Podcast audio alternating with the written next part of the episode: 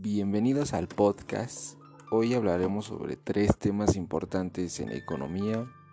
El primero de ellos es ¿de qué depende el crecimiento económico de un país? El segundo es el desarrollo económico y el tercero es ¿cuál es la diferencia entre crecimiento y desarrollo económico? Bueno, para empezar, el crecimiento económico es el incremento de la renta nacional o el PIB por persona de un país o una región o un grupo de países. Eh, hacerlo por persona o por per cápita sirve para poder establecer comparaciones razonables entre países, porque si nos limitáramos a la renta total o el PIB en su conjunto, entonces resultaría que China es el país más rico del mundo, no porque sus habitantes sean ricos, sino porque son muchísimos. Eh, el crecimiento económico depende de tres factores muy importantes. Mm, el primero es inversión en capital es importante brindar a los trabajadores de los mejores recursos para que puedan realizar su trabajo de la manera más efectiva y correcta posible. Las herramientas que utilicen serían un ejemplo de los factores, ya que sería muy bueno que mejoraran o los cambiaran. El segundo punto es tecnología. Este factor es una ayuda a la evolución en los modelos de trabajo, ya que al conseguir mejoras en las herramientas y en los medios, de producción, ayudan a, potenciar la investigación del trabajo. El tercer punto es uno de los más importantes para mí, que es la educación, ya que es muy importante que los futuros trabajadores lleven a cabo un proceso de aprendizaje, ya que la inversión en capital humano juega el papel de poder aumentar la producción y la productividad de un determinado oficio de la mejor manera posible. Gracias a la inversión en capital, tecnología y educación se puede conseguir aumentar el trabajo, la producción, los bienes y servicios que producen en un país. El PIB puede ayudar a que dicho crecimiento económico sea positivo y dependiendo de eso se crean cinco escenarios diferentes que explican los tipos de crecimiento económico de dicho país. El primer punto es, se descubren nuevos recursos que se pueden explotar. ¿En qué consiste este punto? Bueno, cuando se encuentran nuevas fuentes de materias primas, se intentan fabricar más productos, por lo que aumentando la producción podremos llegar a la conclusión de que aumentan su crecimiento económico. El segundo punto es, se crean nuevas tecnologías. Las nuevas tecnologías harían que el crecimiento económico de un país se disparara. La inteligencia artificial IA ha hecho que muchas empresas tecnológicas salgan a la luz y empiecen a fabricar productos totalmente nuevos que antes no existían. El panorama actualmente está cambiando debido a este importantísimo factor. El tercer punto es aumento de la participación en mercado laboral. Cuando aumenta el número de trabajadores en un país, también aumenta el número de bienes y servicios que se requieren fabricar, pues se tienen más necesidades, lo que aumenta el crecimiento económico. El siguiente punto es especialización laboral. La economía de un país se ve mejorada por las mejores, por las mejoras que se implementan en la educación de los trabajadores o de las personas que quieren entrar al mundo laboral. Si esta es alta, el crecimiento económico se dispara. Siguiente punto es el aumento del comercio. Las regulaciones impuestas en un determinado territorio, como son aranceles, barreras, etcétera, hacen que un país produzca más o menos. Si se puede vender más, habrá que producir más, por lo que hay más crecimiento. Básicamente el crecimiento económico permite a los ciudadanos gozar de un mayor bienestar ya que les da un mejor un mejor eh, un mejor una mejor forma de vivir. Eh, el siguiente tema del que hablaremos es el desarrollo económico. Bueno, el desarrollo económico es un concepto que se refiere a la capacidad que tiene un país de generar riqueza. Esto además se debe reflejar en la calidad de vida de los habitantes. Básicamente es un término relacionado a la capacidad productiva de una nación, pero también se vincula al bienestar de los ciudadanos.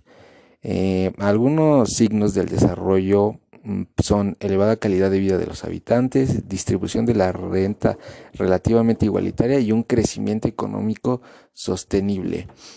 Eh, ahora voy a hacer algunas menciones de las características principales del desarrollo.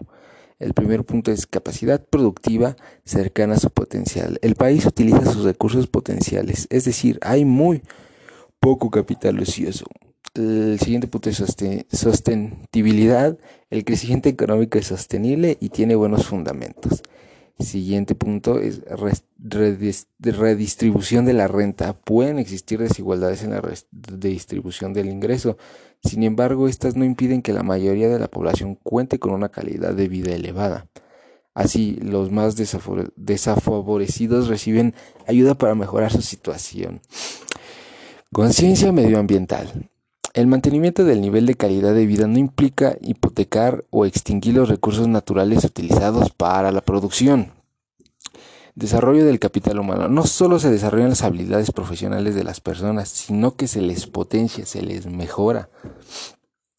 Existe en orden social. Las instituciones públicas cumplen adecuadamente sus funciones y los ciudadanos pueden confiar en ellas. Unos factores determinantes del desarrollo económico.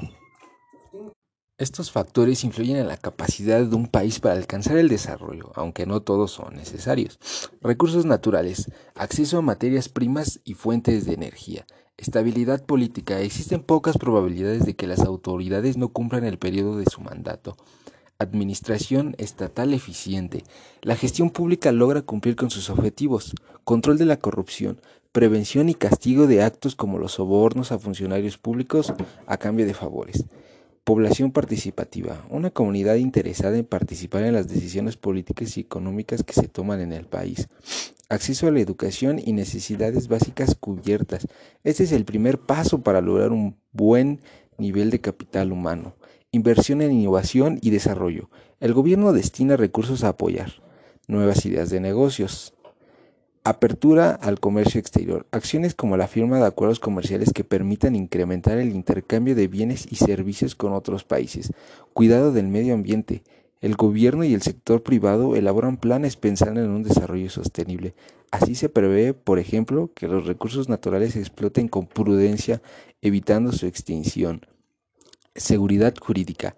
El gobierno asegura la protección de los derechos de los habitantes. No existe una única fórmula para alcanzar y mantener el desarrollo, pero en general los países que lo han logrado han tenido una visión de largo plazo, han invertido principalmente en sus habitantes para luego potenciar su crecimiento económico y social.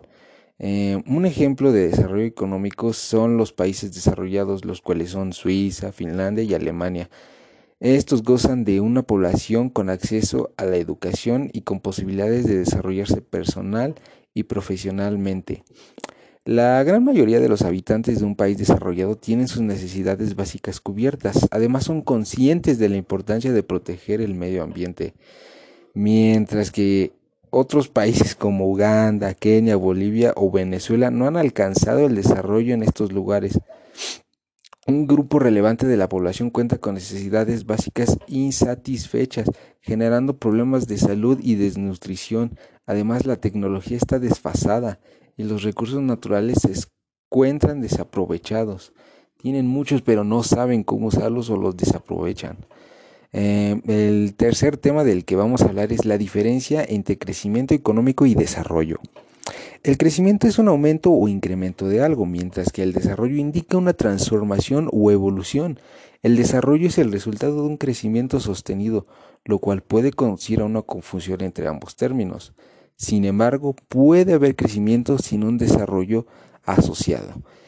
Eh, hablaré sobre el crecimiento económico.